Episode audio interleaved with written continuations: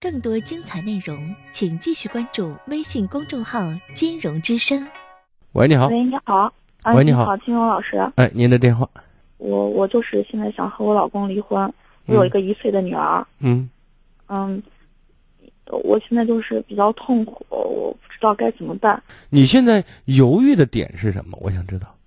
是孩子，因为我的孩子，我我不知道，嗯，我我带着他好，还是他爸带着他好？姑娘还是儿子？是女儿。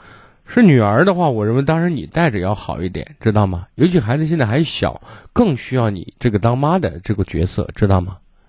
嗯，嗯，还有就是我我要带着他的话，我我觉得有时候我和我妈和家里头也也需要人际关系嘛，有时候我们也会有冲突，我就害怕我的情绪还有还有性格什么的会影响孩子。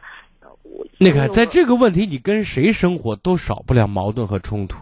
这个方面就需要我们不断的去完善和提升自己，知道吗？也就是说，管理自己的情绪。嗯，明白吗？这个东西通过学习，通过意识是可以有所改进的。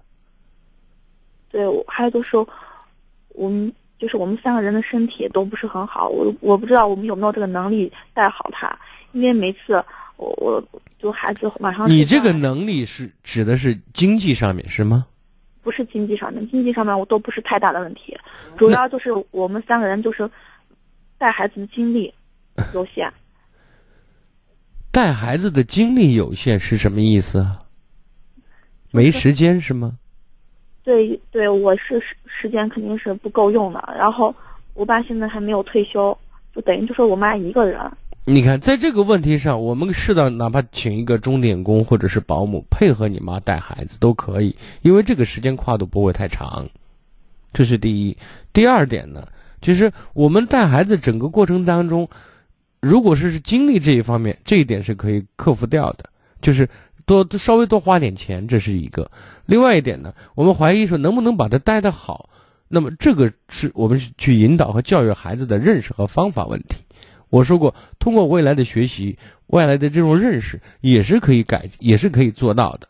比如说，有些人单亲家庭，或者妈妈带着孩子，觉得孩子很可怜，然后爱孩子的方法就是有求必应。其实这不是爱，这反而给孩子造成很多错误的一些性格经验，知道吗？嗯，因为因为我就是我都担心这个，因为他现在已经一岁了，我他跟他爸的关系就是也挺融洽的，小孩的。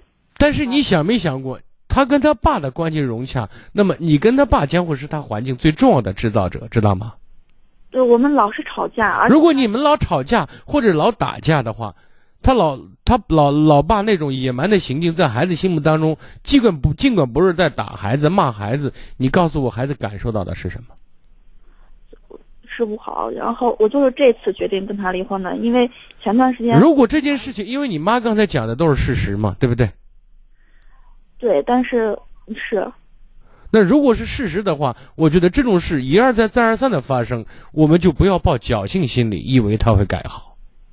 我就是我有时候我我在节目当中劝人离婚，我是针对实际情况而定，不是一概的，一律说不合适马上就离婚。因为我的判定标标准是什么？有些东西可以改，有些东西改起来几乎不大可能，知道吗？